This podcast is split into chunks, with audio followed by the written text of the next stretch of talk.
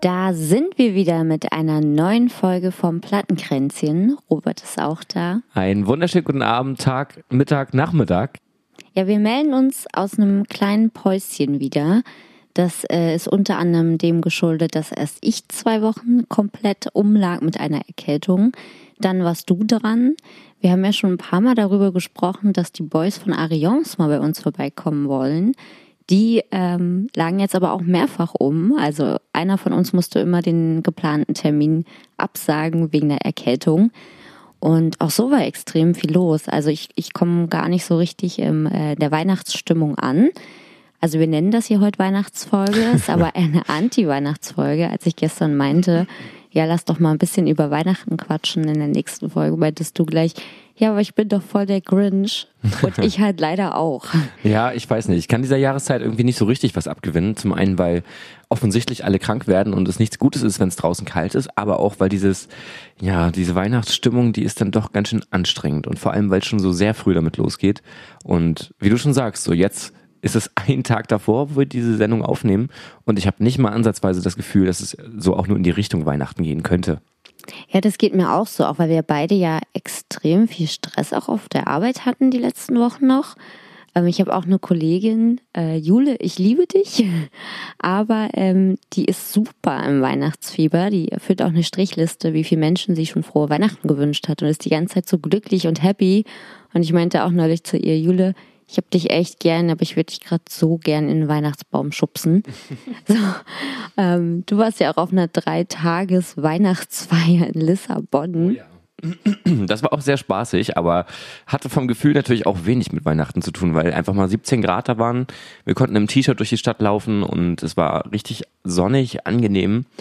In der Innenstadt hing auch so ein bisschen Weihnachtsdeko, wie man das so kennt, diese, diese typischen Weihnachtssterne als große Lichter und irgendwelche Sternschnuppen aufgehängt über den, über den Einkaufsstraßen. Aber das war natürlich nicht an, weil es einfach alles hell war die ganze Zeit. Und selbst nachts konntest du halt mit einer leichten Jacke draußen stehen. Das war dann auch nicht wirklich das, was man sich als Vorweihnachtsstimmung vorstellen würde. Auch wenn natürlich dann die Feierei uns so Spaß gemacht hat. Aber das war halt auch weniger Weihnachtsfeier als vielmehr so, wir ziehen uns an, als wären Weihnachten.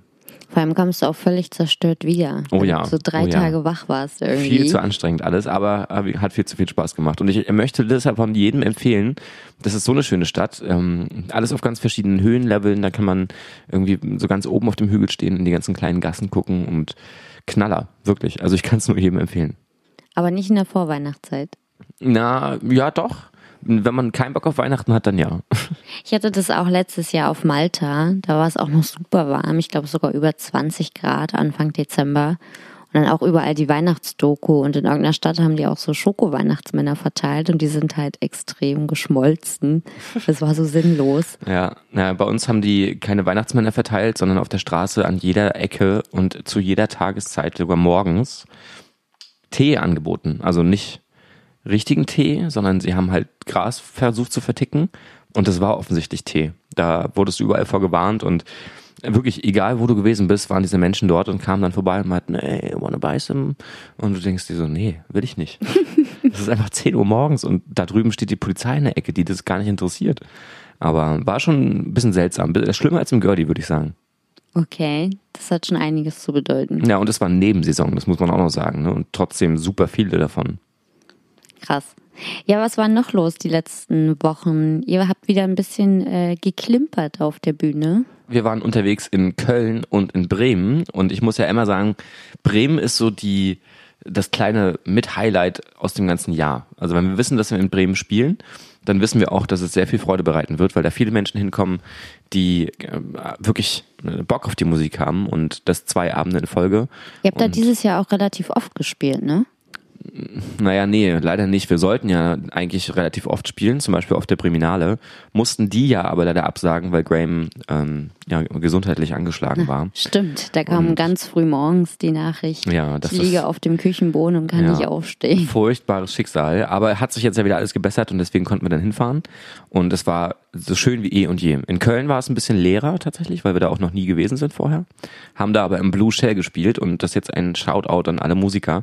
Das Blue Shell ist so ein schöner Laden, wenn ihr euch davon mal so Bilder anguckt. Einfach mal bei Google blaue Muschel eingeben auf Englisch. Dann seht ihr, wie das Haus aussieht von außen. Das ist allein schon mal was, da kommt man gar nicht dran vorbei als Außenstehender. Und innen drin super nette Leute, super nettes Personal und ein schöner kleiner Club halt mit einer kleinen Bühne.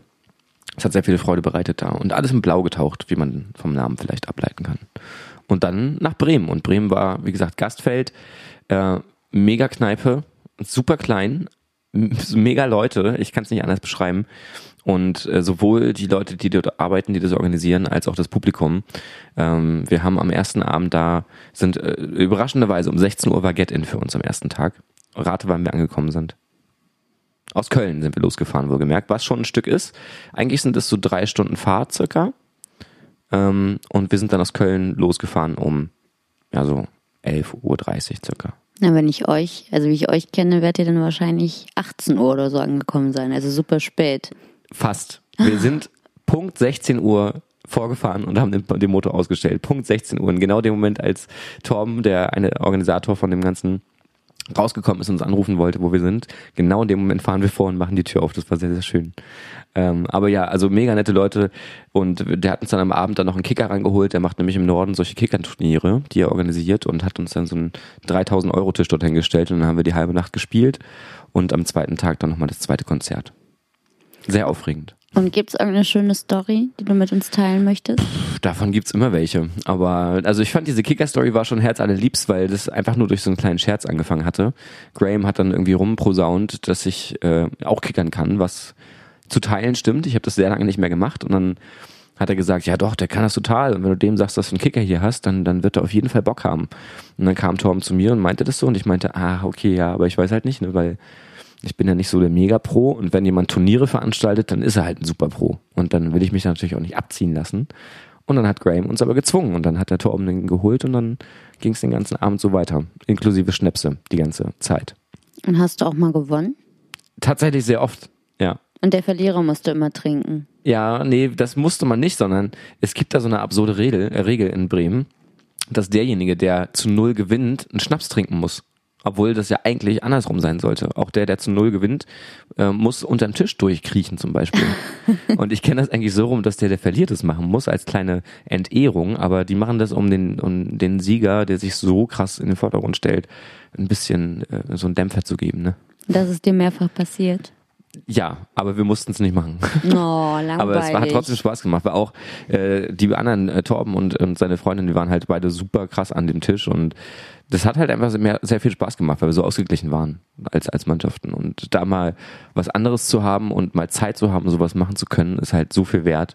Weil in Köln war es das Gleiche, dann bist du dann nach dem Auftritt direkt irgendwie äh, wieder im Einladen gewesen, musstest dann zum Hostel fahren, da haben wir übernachtet und sind am nächsten Tag gleich wieder losgedüst. Das heißt, du hast gar nicht die Zeit, irgendwas zu unternehmen. Und wenn du dann zwei Abende in Folge in der gleichen Stadt spielst, heißt das, du hast auch zwei Abende in der gleichen Stadt, die du auf den Kopf hauen kannst. Was natürlich auch mega ist, ne?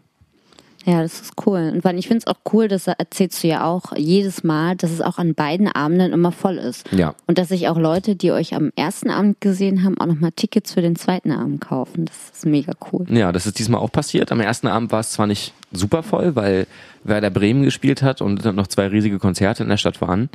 Aber der zweite Abend war dann wieder entsprechend äh, sehr gut gefüllt. Und das ist das Schöne, wenn dann die Leute wirklich am ersten Abend zu dir kommen und sagen, sag mal, habt ihr noch eine Karte für morgen? Und du denkst dir, ja, gerne, bitte. Ja, ansonsten waren nicht so viele Konzerte für uns in den letzten Wochen. Ich war ganz spontan bei den Kites im Badehaus. Ähm, die habe ich ja mal auf dem Reeperbahn Festival entdeckt und äh, danach wurden die auch mega gehypt. Ich mochte die auch mal ganz gerne, auch wenn es so super fröhlicher Indie-Pop ist. Du hast mir ja auch eine Nachricht geschrieben. Schreib mal, wie fröhlich es gerade ist. Ja. ich finde es irgendwie nicht so cool, in was für eine Richtung sich das entwickelt. Die haben jetzt sehr viel Trap-Elemente mit drin und hatten auch einen ganz äh, merkwürdigen Support-Act. Es war so ein Trap-DJ. Das ist ja so gar nicht meins. Hm. Ja, war ein äh, interessanter Abend. Und dann waren wir noch bei The War on Drugs in der Verti Music Hall zum ersten Mal Großartig. und äh, die, die äh, Location angeschaut. Ich habe danach gesagt, ich möchte da nicht nochmal hingehen. Was war so dein Gefühl? Also äh, leider bestand die Enttäuschung aus zwei Teilen. Das war zum einen das Konzert selber und die Band und dann auch die Verti Music Hall. Music Hall. Ich kriege das irgendwie nicht hin. Wenn ich, wenn ich das ich, bei Verti muss ich immer so an Vertigo denken. Und wenn ich das Ego hinten weglasse, dann muss ich auch das C von Music weglassen. Das ist total beklappt. Die Verti Music Hall. Ist nicht mein Fall. Das war total Flughafenatmosphäre, war so eine Sicherheitskontrolle, wo du wirklich abgetastet wirst bis in den Schritt. Ja, Ähm, und du musstest halt durch so ein Ding durchlaufen. Ich Ja. weiß nicht, durch so einen Scanner. Richtig. Und so richtig krass. Und dann auch auf den ersten 20 Metern in der Eingangshalle steht da die Polizei und du denkst dir, what the fuck, was passiert hier?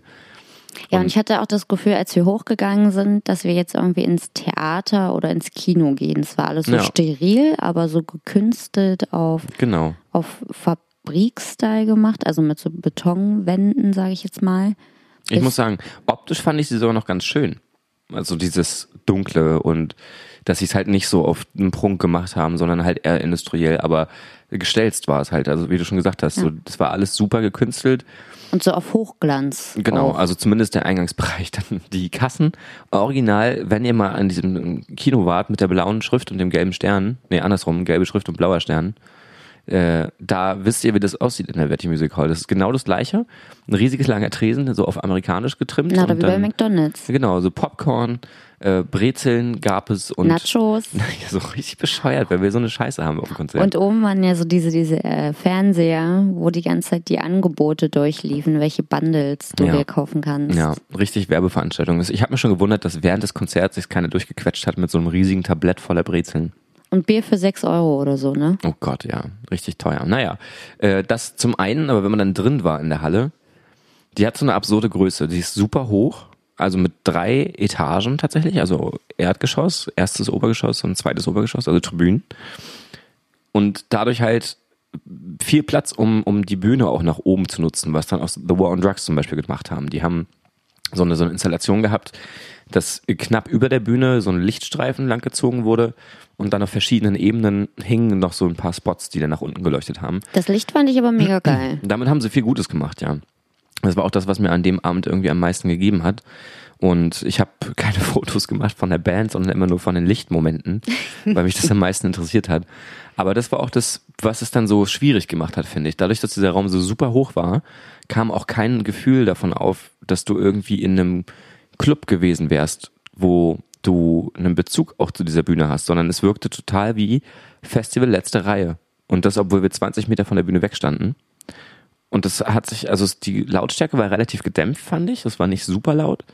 Und die Leute waren dadurch auch viel zu gut zu verstehen. Also unsere Nachbarn ähm, im Publikum, das ist auch schlimm, dass wir immer über solche Nachbarn bei uns dann irgendwie uns unterhalten müssen. Aber die waren da auch wieder so krass laut. Der eine hat mega cool mitgesungen, kann man nichts sagen, aber, Aber er hat halt wirklich komplett die kompletten Songs mitgesungen und ich habe ihn mehr gehört als den Sänger. Genau, und das ist nämlich dann der Fehler von der Halle, dass es dann zu leise und zu gedämmt ist und du das Gefühl hast, alle sind irgendwie gezwungen happy, weil sie es gerade sein müssen, weil sie 30 Euro für die Karte bezahlt haben und jetzt müssen sie auch Spaß haben. Das fand ich aber gar nicht. Also ich fand die Menschen, die hatten gar nicht so viel Spaß. Also es kam ja eher keine Stimmung auf. Also für mich, also ich kam auch so gar nicht in den Flow irgendwie.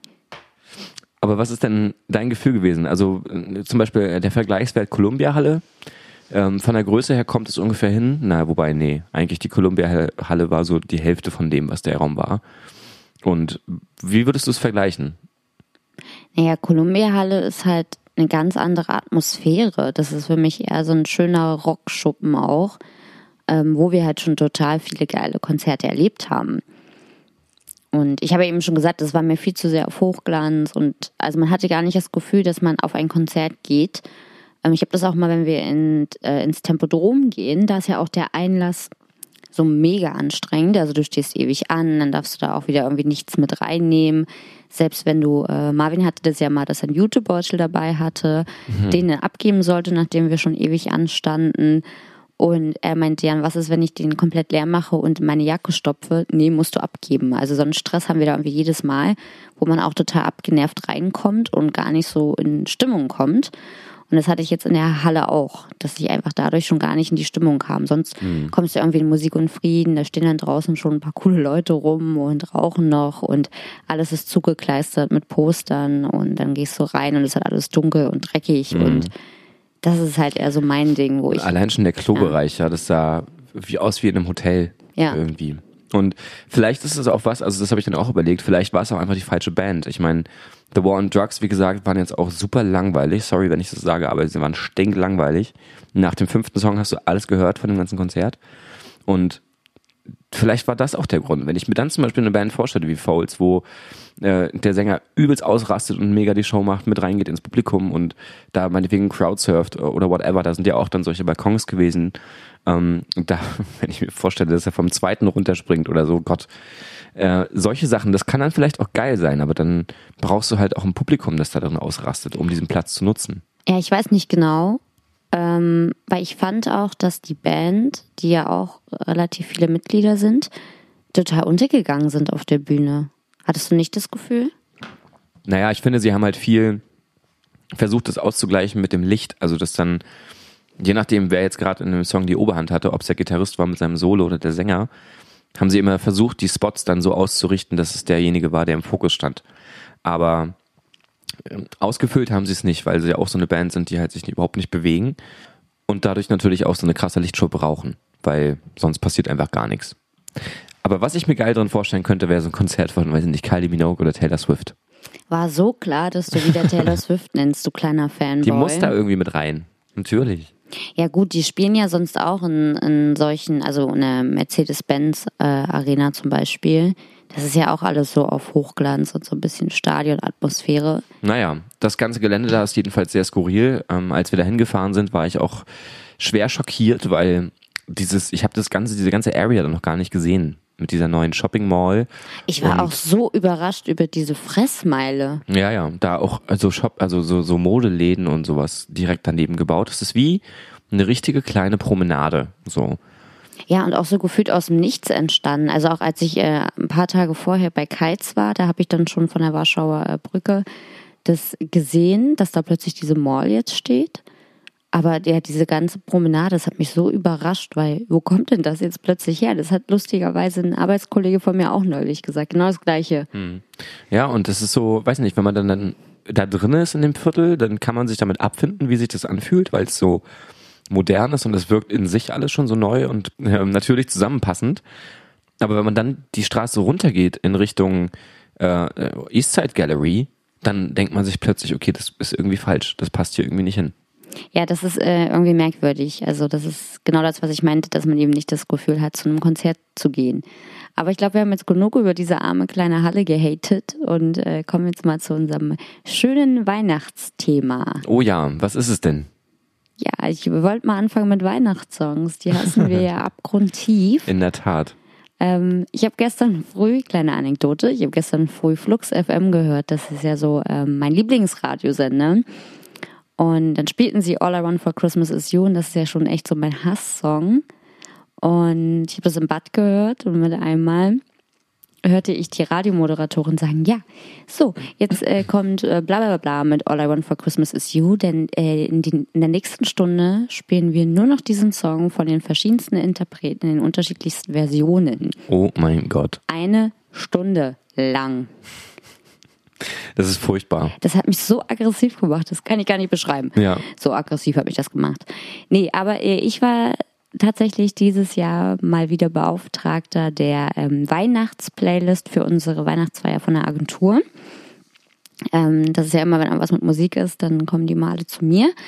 Und ich habe mir geschworen, ich mache eine Weihnachtsplaylist nur mit coolen Songs und nicht mit äh, Last Christmas auf gar keinen Fall und All I Want äh, for You's Christmas kommt da auf gar keinen Fall rein. Jetzt muss ich mal kurz die Playlist suchen. Ich bin mal gespannt. Ich kann in der Zwischenzeit schon mal erzählen, ähm, wir haben am Freitag jetzt, äh, also vor, ne, quasi in der letzten Arbeitswoche vor Weihnachten, auch ein bisschen Musik von so einer Weihnachtsplaylist laufen gehabt und da drin waren allein schon dreimal Wham mit Last Christmas. Und da dachte ich mir auch, warum macht man eine Playlist, wo man so oft den gleichen Song mit reinschmeißt, nur aus Prinzip? Und das ist das Schlimme, dass einem Weihnachten solche, sowas auch einfach ganz ruiniert, weil man wird überflutet mit den Klassikern, denselben Songs over and Jedes over again. Jahr. Es hat jedes Jahr das Gleiche. Das verstehe ich auch nicht, dass man nicht mal so neue, coole Songs etablieren kann. Also wenn ich schon den Anfang von Last Christmas höre, könnte ich kotzen. Aber kennst du irgendeine Band zum Beispiel, die heutzutage noch Weihnachtssongs schreibt? Es sei denn, es ist sowas wie die Toten Hosen mit äh, dem nächsten Weltrettungssong für Christmas. Ähm, dazu habe ich zwei Punkte. Erstens, ich habe hier auch ein paar Songs drin von äh, Bands, die es heute gibt. Zum Beispiel von Jennifer Rostock, die hat einen Song Glühwein gemacht. Habe ich für meinen lieben Kollegen Benny mit reingepackt. Und dann ist es aber auch so, das habe ich mir auch noch aufgeschrieben, wollte ich später mit dir diskutieren, können wir aber sehr gern jetzt schon machen, dass ja auch aktuelle Bands diese Klassiker nochmal covern.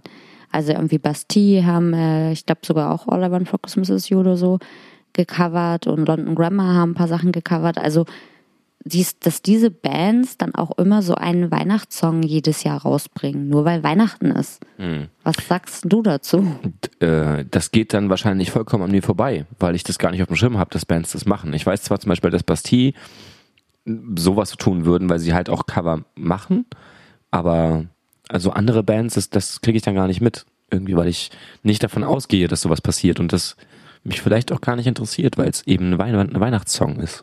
Also ich habe von sehr, sehr vielen Bands Weihnachtssongs gefunden aus den letzten Jahren wirklich, ähm, wo du es wahrscheinlich auch nicht erwarten würdest. Darum Hm. gehe ich gleich mal die Playlist mit dir durch. Aber ich habe auch ähm, viele Cover einfach gefunden oder einige, die machen ja auch extra so ein Weihnachts-Special-Album, nur damit sich Weihnachten nochmal so richtig schön gut verkauft. Und ich weiß nicht, was ich davon Hm. halten soll. Also weil gerade London Grammar ist eine von mir sehr geschätzte Band Hm. und dann hauen die da so Weihnachtscover raus. Ja, vielleicht haben sie auch einfach Bock, dass die Leute mal was anderes hören können. Was ja auch ein schöner Anspruch wäre, zu Aber sagen, bei hey, denen waren es ja scheiß Cover. auf Wham, wir machen mal was eigenes. Also, ne, machen eigene Versionen, Ja, okay. damit man nicht immer wieder den gleichen Rotz hören muss jedes Jahr. Ja gut. Aber ich glaube, wahrscheinlich kommt das nicht daher, sondern es wird wahrscheinlich ein Label sein, das sagt, ey, jetzt ist doch Weihnachten. Da kann man doch einen guten Taler verdienen. Mach doch mal so eine Platte. Und dann sagen die, okay, na gut. So, kommen wir zur Playlist. Ich habe hier zum Beispiel von den Fleet Foxes White Winter Hymnal. Ja. Kennst Sagt du mir nämlich zum Beispiel gar nicht. nichts. Genau. Ja. Ist aber ein echt cooler Song, der halt nicht so weihnachtsmäßig ist. Tatsächlich haben Queen auch einen Weihnachtssong gemacht, Thank God It's Christmas. Okay, den kennt man ja. So, dann habe ich auch einen von Run DMC gefunden für meine ganzen lieben Hip-Hop-Freunde. Christmas in Hollis. Ja, sagt man nicht. So, ich habe ja auch einen von Hertz zum Beispiel drin oder von Feist. Also die haben auch mal einen Oh, gemacht. heißt. Sorry, das ist auch nicht meine Musik. Ja, aber anderen Menschen gefällt das vielleicht. Das stimmt. Dann haben wir auch vor ein paar Jahren The Killers, Don't Shoot Me Center gemacht. Mhm. Finde ich auch ganz cool. Ich habe ja auch LCD Sound System drin mit Christmas Will Break Your Heart. Mhm. Leonard Cohen mit Winter Lady ist aber auch eigentlich ein Klassiker. Ja. Den kennt man. Oder Coldplay haben auch Christmas Lights gemacht. Kennst du vielleicht auch? Ja, bei Coldplay, da erwartet man das auch wiederum so ein bisschen, finde ich. Und U2 zum Beispiel würde auch super passen. Ich habe ja auch für meine ähm, Pop-Freunde von Destiny's Child Eight Days of Christmas reingemacht. Oder auch von Ariana Grande, wird die so ausgesprochen? Weiß man nicht so genau. Ich weiß es auch Ariana nicht. Grande. I don't know. Die hat auch einen Song gemacht. Oder Kylie Minogue hat auch Santa Baby gemacht. Aber ich glaube, die hat sogar ein Weihnachtsalbum gemacht. Snow Patrol haben auch was gemacht. When I Get Home for Christmas. Mhm. Auch nett. Oder die Ramones. Jennifer Rostock habe ich eben schon genannt. Oh, hier ist auch Pearl Jam. Mhm. Ja, Äh. passt auch, ja. Let Me Sleep, It's Christmas Time. Ja, ich meine, das sind halt alles so Songs, das ist cool, wenn man das mal dann hört an so einem Abend und dann subtil feststellt, ach guck mal, da geht's ja irgendwie auch um Weihnachten, um das Thema. Aber die meisten wollen halt sich durch solche Klassiker wahrscheinlich in so einen Rausch verfallen lassen, dass sie dann sich daran erinnern, wie toll das doch letztes Jahr war.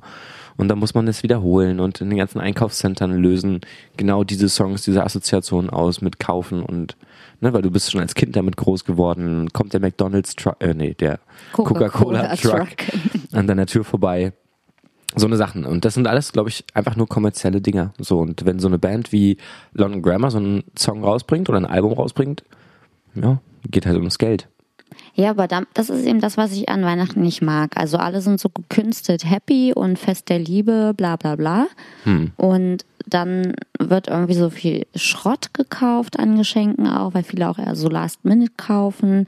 Es wird unheimlich viel Müll produziert. Es werden wahnsinnig viele Tiere gegessen.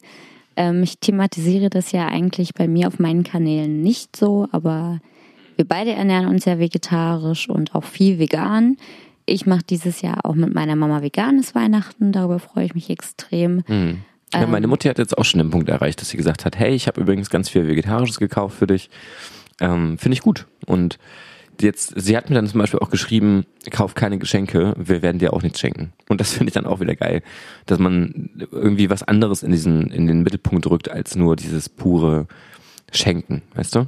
Ja, ich habe auch dieses Jahr ähm, also sehr viele selbst gebastelte Geschenke. Ich mache das halt viel für meine Mama. So ihr ist es wichtig und ähm, schön. Also dann kann man mal was zurückgeben nach all den Jahren. Mhm. Ähm, ich habe viel gebastelt und verpackt das auch alles immer nachhaltig, weil mich das so wahnsinnig macht. Und ja, jetzt habe ich den Faden verloren. Ich nehme immer einen Faden ab. Du hast vor ein paar Tagen bei Instagram so einen Post gemacht, in dem du gesagt hast, du distanzierst dich ein bisschen von diesem ganzen ja, ne, das, was wir eben beschrieben haben mit dem Weihnachtsgeschäft, das quasi aus Bloggersicht. Ähm, erklär das doch mal ein bisschen. Ja, das ging ja jetzt nicht nur um Weihnachten. Also gerne. Ja, meine ich ja. Nur als Vergleich. Das passt gerade so ein bisschen Vergleich. in diesen, in diesen Hater-Flow, den du gerade hast. du hast halt auch einen ganz schönen Hater-Flow. Das ist halt echt voll die Grinch-Sendung hier. Nee, ähm, ich glaube, das, das geht vielen so und das ähm, haben auch schon mehrere Blogger thematisiert, obwohl ich mich jetzt gar nicht mehr so richtig als Blogger bezeichnen würde. Ich habe äh, ja nur einen Musikblog und äh, passe damit nicht so in diese ganze Fashion-Blogger, Lifestyle-Blogger, Beauty-Blogger-Riege. Ähm, und auf dem Blog passiert ja auch nicht mehr so viel, weil es einfach nicht mehr so zeitgemäß ist. Man sieht ja, dass die Leserzahlen zurückgehen. Darum haben wir ja mit dem Podcast angefangen, was bei euch viel besser ankommt und euch viel besser gefällt. Wenn wir ihn dann aufnehmen. Wenn wir ihn aufnehmen. Oh Mann.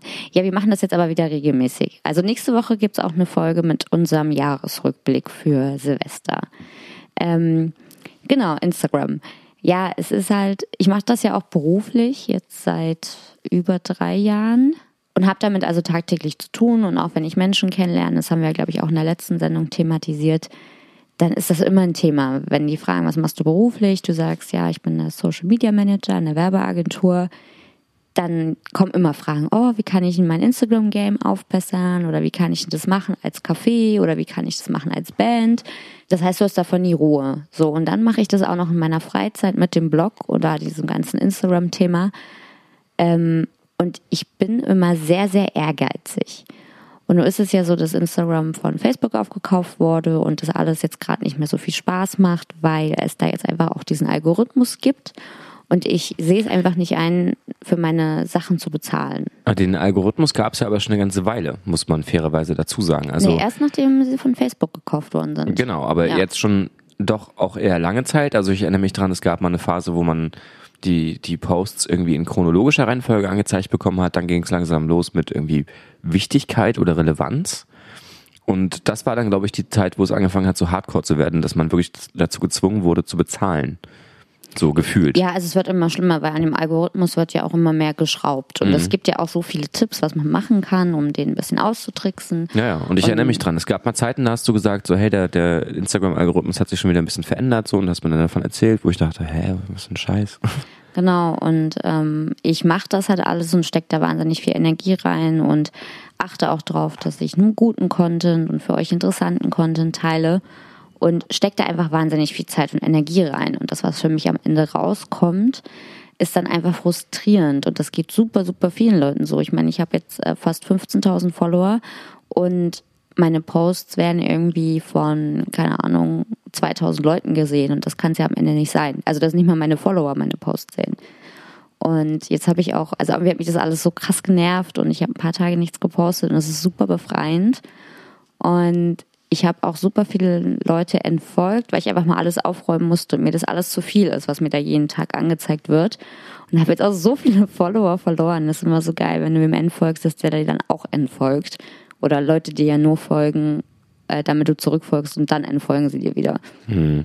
Ja. Das ist halt so ein Kindergarten. Also es macht einfach keinen Spaß mehr. Und es war früher mal eine richtig geile Community. Ist es natürlich auch immer noch. Ich habe dadurch echt tolle Menschen kennengelernt, äh, auch im realen Leben oder auch Menschen, mit denen ich schon seit drei, vier Jahren bei Instagram immer mal wieder schreibe, dass man die jetzt mal trifft. Und das finde ich super, super toll, dass man da auch so zusammenkommt. Und das ja auch das einzige Medium ist online, was sich so auf diesen visuellen Aspekt irgendwie konzentriert. Und vor allem, was ich auch interessant fand, ich habe äh, gestern auf der Zugfahrt den Podcast Hotel Matze mit Benjamin von Stuckrad-Barre gehört. Und die haben sich auch um, äh, über Instagram unterhalten. Und ich fand das so interessant, was äh, er gesagt hat. Weil er meinte, ja, Facebook ist immer so negativ und das hat ihn irgendwann so krank gemacht oder er hatte einfach keinen Bock mehr drauf, weil da einfach immer so viele Trolle sind, die, also die sich da einfach nur rumtreiben, um sich zu beschweren. So, und auf Instagram, da kriegst du halt ein Herz oder ein, oh, schönes Bild. Also es ist alles so positiv und da gibt es mm, wenig negative Bots. Sachen. Automatisch generierte ja. Kommentare von Bots. Nein, aber von echten Menschen. Es ist immer eher positiver und er nimmt es auch so wahr, dass auf Instagram nicht so viele Nazis unterwegs sind. Mm, ja, also tatsächlich, das habe ich auch bisher selten gesehen, aber ich glaube, das liegt auch daran, dass du solchen Leuten eher nicht folgst. Also, weiß nicht, bei Facebook wird ja auch Scheiße angezeigt, die dich überhaupt nicht interessiert. Aus irgendwelchen Gruppen und Kommentare von irgendwelchen bekloppten Menschen, die, äh, weiß nicht, dann ihre politische Meinung da äußern müssen unter einem Beitrag von der ARD und sagen, Lügenpresse.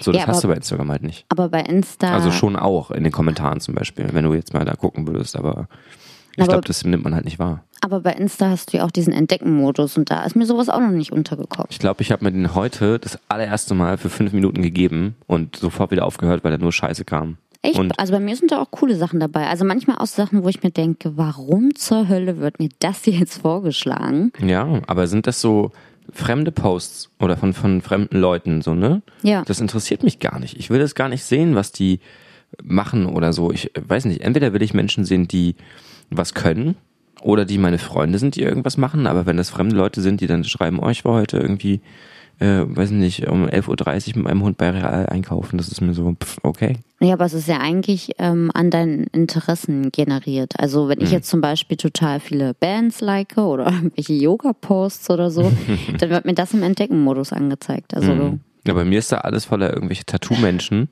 Aber will ich halt auch nicht sehen. Also ich gucke mir das halt auch nicht an, weil ich mir denke, geil, heute mal eine Stunde Tattoos angucken, sondern. Inspiration. Ja, weiß ich nicht. Also da gibt's dann andere Sachen, irgendwelche Fotografen. Aber das wieder auch. Ich habe dann mal einen Fotografen ähm, hinzugefügt. Äh, Miko Lagerstedt heißt er das. Der macht so krasse Naturaufnahmen. Als ich dem gefolgt bin, ist einfach mal direkt mein ganzer Feed voll gewesen mit diesem Kram. Also nur noch solche Naturfotos. Und ich habe gar nicht mehr das gesehen, was meine eigentlichen Menschen und die ich kenne und Freunde gepostet haben. Ja, weil du ja auch gefühlt einfach nichts machst auf Instagram. Ja, ist mir halt auch einfach zu viel und zu stressig. So, wenn ich Bock habe, zwischendurch mal ein Bild zu posten, das ich bearbeitet habe, okay. Aber ich nutze das jetzt nicht irgendwie als großen Kanal, um mich irgendwie selbst darzustellen. Das brauche ich irgendwie in dem Moment nicht, sondern ja, wenn ich Bock habe, mache ich das. Und mit der Band zum Beispiel ist es halt auch anstrengend, dann immer was zu finden, was vielleicht irgendwie halbwegs interessant ist, hatten wir auch schon mal in der Folge. Äh, und das ist eben nicht einfach. Und da haben wir dann auch nicht immer Bock drauf, weil man sich denkt, okay, lieber den Moment genießen und einfach mal ein bisschen Spaß haben, als dass man sich dann mit einer Kamera hinstellt und den ganzen Moment ruiniert. Ja, es ist halt schade. Also ich hatte halt mal wirklich viel Freude an Instagram. Es hat mir einfach echt Spaß gemacht. Ähm, auch weil ich da, als ich ja gerade frisch meinen Job begonnen habe, einfach das anwenden konnte, was ich ähm, auf Arbeit gelernt habe und mich ein bisschen ausprobieren konnte. Aber mittlerweile nimmt es mir einfach jegliche Freude und ist nur noch Stress für mich. Und mhm. darum möchte ich damit ein bisschen zurücktreten, um eben diese Freude wiederzufinden. Das ist vernünftig. Ich habe darauf auch so viel positives Feedback bekommen. Das fand ich mhm. auch krass. Also ganz, ganz viele Menschen haben gesagt, ey, es geht äh, mir genauso und das sehe ich total so und ja, mach das unbedingt. Und das fand ich echt toll. Und ich habe auch gesagt in einer Insta-Story dazu, dass das mir so ein bisschen so den Glauben an unsere Gesellschaft wiedergibt. Also dass es dann doch Menschen gibt, die sich davon komplett distanzieren und nicht nur die ganze Zeit da rumhängen, wo das Leben nur noch online stattfindet und was ich heute mache, was ich heute esse, was ich heute kaufe. Ähm, das finde ich toll. Hm. Aber ich folge, glaube ich, auch einfach den richtigen Menschen. Ja, aber das kann man halt auch nur, wenn man sich wirklich viel mit Instagram auseinandersetzt und wenn man nur ab und an mal da ist, dann ja, macht es halt wahrscheinlich einfach nicht so viel Spaß. So. Und gerade als Band, wie gesagt, das ist ja auch sinnvoll zu nutzen, dass man irgendwie die neuen Features vernünftig einsetzen kann und sowas und das für die Leute irgendwie vernünftig interessant hält. Das ist schon hart und da weiß man auch, warum Leute damit ihr Geld verdienen, wenn sie das beruflich machen. Ja, es ist auch anstrengend. Ähm, man macht sich darüber ja immer so ein bisschen lustig. Ja, das mache ich ja auch. Und meine Kollegen auch viel. Und wenn wir dann mal irgendwie was machen müssen, dann sind die immer so, boah, ist das anstrengend und äh, wie hältst du das noch aus? Und das, was ich mache, das ist ja noch das äh, Kleinste vom Kleinsten. Also ich habe ja wenig Kooperation und mache ja viel mehr mit, äh, mit und über Bands. Und ja, wobei ich sagen muss, das ist noch mal anstrengender. Ich hatte ja auch dieses Jahr eine Kooperation mit Jägermeister auf dem Southside Festival. Und da war dann auch eine Freundin von mir als Bloggerin eingeladen, die einfach nur ganz normal so Fotos machen sollte und äh, den Jägermeister-Hörsch posten sollte. Und ich wurde halt explizit dafür angefragt, Interviews zu führen, was ich mega geil fand, weil ich da auch die äh, Donuts kennengelernt habe und es war ein richtig krass tolles Interview. Die sind so lieb einfach und so auf dem Boden geblieben. Mit denen konnte man richtig cool quatschen. Und das war ein cooles Erlebnis, aber letztendlich fand ich, dass mir für diese Leistung relativ wenig Geld angeboten wurde. Und ich habe versucht zu verhandeln, weil ich meine, man muss so ein Interview vorbereiten, man muss es durchführen, man muss es nachbereiten und ich muss es auch noch abtippen was echt viele Stunden in Anspruch nimmt. Und da sehen dann oft Kunden einfach auch diese Relation nicht. Also auch wenn ich sehe, ich muss ja auch beruflich Influencer buchen, wenn ich sehe, was denen teilweise für Kohle in den Hintern gesteckt wird, für ein Instagram-Bild. Das ist irgendwie in fünf bis zehn Minuten gemacht, wenn man es kann. So, und wenn du aber wirklich einen journalistischen Hintergrund hast oder Inhalt hast, dann wirst du mit voll wenig Geld irgendwie abgespeist, weil es nicht, äh, also es geht halt immer nur um Reichweite. Die, die viel Reichweite haben, äh, kriegen super viel Kohle, egal ob sie was können oder was sie können oder nicht. Mhm. Ja, und das ist halt dieses traurige Phänomen, dass es einfach nur Schein und Sein ist. Und mal gucken, wie das so weitergeht. Ob das nächstes Jahr besser wird, schlimmer wird, kann ich gar nicht sagen. Aber äh, Stichwort nächstes Jahr. Ich habe nochmal was mitgebracht. Wir sind jetzt ja schon relativ weit äh, am Ende der Sendung angelangt und ich habe jetzt noch einen, einen kleinen Ausblick mal vorbereitet, ähm, weil ich mir dachte, wenn wir in der nächsten Folge schon mal aufs Jahr zurückblicken, dann werden wir jetzt einen kleinen ähm, Blick darauf werfen, was uns denn so erwartet musikalisch. Jetzt bin ich gespannt. Ja, äh, es geht um Alben, die veröffentlicht werden uh. in den nächsten Monaten. Und wir können es mal so ein bisschen durchgehen. Am 25.01. zum Beispiel eine Band, die ich schon live erleben durfte, ähm, quasi auf der gleichen Bühne, auf dem gleichen Festival.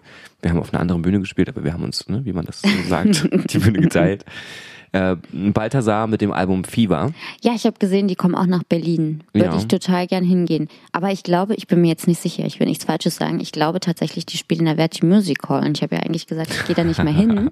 Ich muss das mal kurz checken, bevor ich hier doch, was Falsches erzähle. Das wäre doch der Moment, um mal auszuprobieren, ob eine andere Band da auch eine andere Stimmung reinbringen kann. Ja, ich habe die ja auch schon gesehen ähm, beim Lunatic, wo ihr nämlich auch gespielt habt. Übrigens ja. macht das Lunatic Festival nächstes Jahr Pause. Das ja. fand ich sehr traurig. Hast du das gesehen. schon gesehen? Ja, ja. Schade, es ist ein super, super, super tolles Festival. Tatsächlich. Und das war ja damals das, wo wir gemeinsam mit ihnen gespielt haben. Und ja, ähm, da würde ich gerne ähm, das Album mal hören, bin ich sehr gespannt. Sie spielen im Huxleys, by the way. Ah, okay. Also okay. Und ich möchte übrigens der Verti Music Hall noch eine Chance geben auf der Tribüne oben. Ich glaube, das wäre vielleicht nochmal ganz interessant, das zu sehen. Aber dafür muss man ja VIP sein bei manchen Konzerten. Gucken. Das ist halt wahnsinnig teuer wahrscheinlich. Ja. Es geht weiter im Februar, erster, zweiter, White Lies mit dem Album Five. Geil.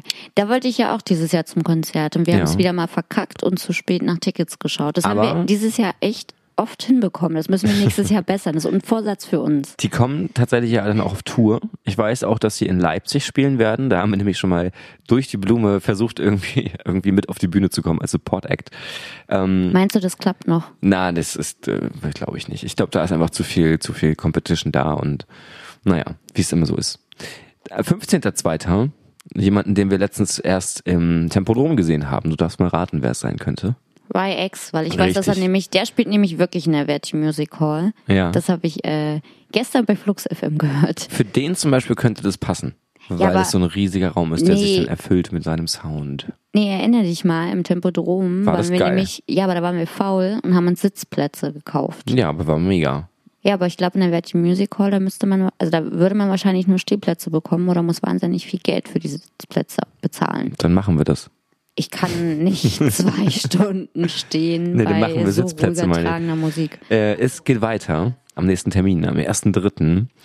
Jemand, den ich musikalisch noch gar nicht wirklich kenne, der sich durch einen, ja, wie soll ich sagen, eine, ein, ein Feature ausgezeichnet hat mit einer anderen Band, mit einem anderen Künstler, sagen wir mal lieber, ein Rapper. Hat eine rauchige Stimme, viel kaputt gemacht in Casper? seiner, ja, genau. Wer hat mit dem mal ein Feature gemacht? Materia. Nein. Nee? Nein. Achso, Drangsal. Nee, auch nicht. Doch, haben die. Also sag doch Ja, nicht haben nein, sie haben auch. sie Aber Dagobert meine ich. ah, ähm, bringt sein Album Welt ohne Zeit raus. Da bin ich mal gespannt. Also ich kenne mich musikalisch bei dem nicht aus. Ist ja doch etwas eher skurrilerer Natur, möchte ich sagen. So ein bisschen in eher die Schlagerrichtung. Mal gucken, was das wird. aber Drangsal zum Beispiel ist ja großer Fan von ihm. Ja, ja. Und, der hat ja eigentlich einen sehr guten, ähm, mit uns äh, übereinstimmenden Musikgeschmack. Vielleicht, vielleicht. Also ich bin gespannt. Äh, 22.03. geht's weiter. Ein Künstler, von dem ich bisher eigentlich überhaupt gar nicht viel kenne, sondern nur ein, ein Smash-Hit, der rauf und runter gelaufen ist, mit einer sehr tiefen Stimme auch.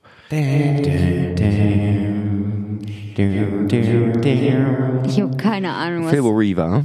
Ah, von dem Ähm, hast du erst was, einen Song gehört? Nee, Ja, nee, natürlich nicht, aber das ist der eine Song, der mir nur im Gedächtnis geblieben ist. Ach so, aber ich habe den schon ein paar Mal live gesehen, der ist großartig. Ja, und bringt da das Album Beautiful Sadness heraus am 22.03. Da bin ich mal gespannt. Wenn ein Album schon Beautiful Sadness heißt, dann muss es wunderschön traurig sein. Das kann nur gut werden. Ähm, weitere Künstler, die ein Album herausbringen, die aber noch nichts veröffentlicht haben in Hinsicht auf einen Termin, sind zum Beispiel The Cure. Ah, Wird auch interessant. Kack Motherfucker. da muss ich kurz lachen und wieder an das Interview denken. ja, wo Ähm, du es dir völlig mit ihnen versaut hast, weil du ihnen ihre Heimat schlecht gemacht hast. Äh, dann, naja, schlecht gemacht nicht. Ich habe sie nur gefragt, wie das ist, jetzt wieder in das traurige, dunkle Norwegen zurückzugehen. Und Ja, das ist schlecht machen. dann Morrissey bringt in sein Album raus, das wird California Sun heißen, also aber das letzte Sohn. fand ich nicht gut. Ja, deswegen äh, mal gucken, was das wird so. Dann Pearl Jam, freue ich mich persönlich Mm. ganz besonders drauf. Ich habe tatsächlich sehr, sehr viele Pearl Jam Alben, ist mir aufgefallen. Auf Echt? CD. Ja. Ach, auf CD. Ich würde gerade sagen, auf Platte nicht, ne? ja. Aber auf CD, ich glaube sogar fast alle ab den 90ern irgendwie. Ja, wie gut, dass wir hier so viele Geräte haben, die noch CDs Ja, abspielen das ist schon können. traurig eigentlich. Ähm, dann eine Band, bei der man seit Ewigkeiten drauf wartet. Das ist eine Band, die kennst du, glaube ich, nicht. Tool heißen sie. Das ist ein, äh, weiß nicht, eine, eine Koryphäe des, des ähm, Post, nicht mal Post, Progressive Metal, fast schon Progressive Rock. Ähm, wird eine riesige Überraschung werden. Also das ist so Frickelei und Liebhaberei. Aber diese Band hat in der Vergangenheit mit so krassen Songs irgendwie, ähm, ja, weiß nicht, sich, sich bekannt gemacht, dass man dann schon davon ausgehen kann, dass das eine große Nummer wird. So. Und das Konzert war innerhalb kürzester Zeit ausverkauft. Die Karten haben über 100 Euro gekostet, äh, wenn ich mich nicht täusche. Und ja, wird gut. Dann eine Band, die in kurzer Zeit in, in Verruf geraten ist, ein bisschen. Und durch den Schlagzeuger, glaube ich, der für etwas ähm, angeklagt wurde, nämlich für Missbrauch.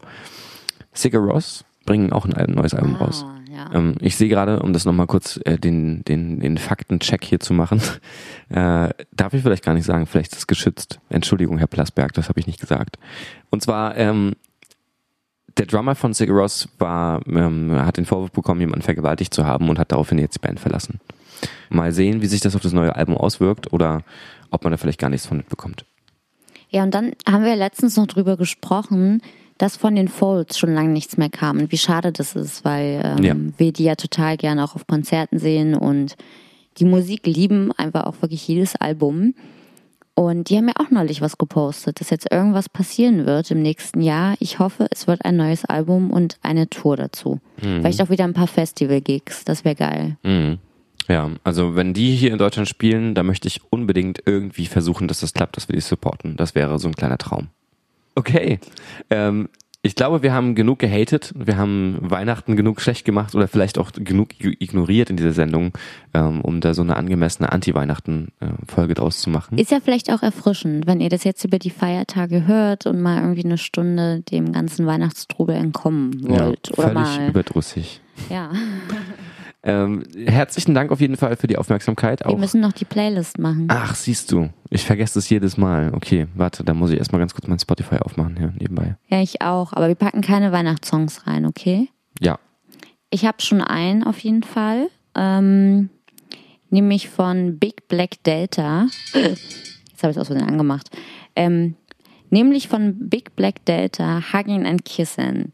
Wir haben ja die Serie The Sinner gesuchtet, äh, was ich ja auch immer sehr exzessiv mache. Also ich ziehe mir das ja wirklich durchgehend rein an einem Tag und äh, vielleicht noch die Nacht durch. Ähm, hab's zuerst allein geschaut, weil du so viel unterwegs warst in letzter Zeit. Dann haben wir es nochmal zusammengeschaut. Und in der ersten Staffel kommt andauernd dieser Song und der ist wahnsinnig gut. Du meintest, durch die Serie hast du jetzt ein bisschen beklemmendes Gefühl, wenn du den hörst. Geht mir aber gar nicht so. Ja, ich weiß nicht, das hat irgendwie, wenn man das guckt und sich drauf einlässt, dann hat das irgendwie einen komischen Beigeschmack, wenn man diesen Song hört. Und ich habe noch was. Ähm, An My Kantereit haben ein neues Album rausgebracht und ich stehe ja denen immer so ein bisschen äh, zwiegespalten gegenüber. Also ich habe die das erste Mal beim Meld gesehen, äh, 2015 war das, glaube ich, ähm, wo sie gerade erst groß geworden sind. Da haben sie noch im Introzelt gespielt und wir sind gerade so reingekommen, weil wir Presseausweise hatten. Und wir kamen, glaube ich, sogar schon so 15, 20 Minuten vor dem Konzert und es war schon so gerammelt voll, dass wir dann ein bisschen diskutieren und hübsche Augen machen mussten. sind dann aber noch reingekommen und äh, meine ganzen, es war noch mit Pop Ten, meine ganzen Pop Ten Leute haben die ja total gefeiert. Ich kannte da irgendwie so barfuß am Klavier oder so. Ähm, was ja halt auch hoch und runter gedudelt wurde und war dann so, oh, jetzt so eine Mainstream-Band angucken. Und tatsächlich hat mich das Konzert mega geflasht. So, das ist, äh, das war so krass, weil alle haben mitgesungen, die konnten jeden Text auswendig und zu dem Zeitpunkt hatten die ja noch kein Album. Das war ja alles nur bei YouTube.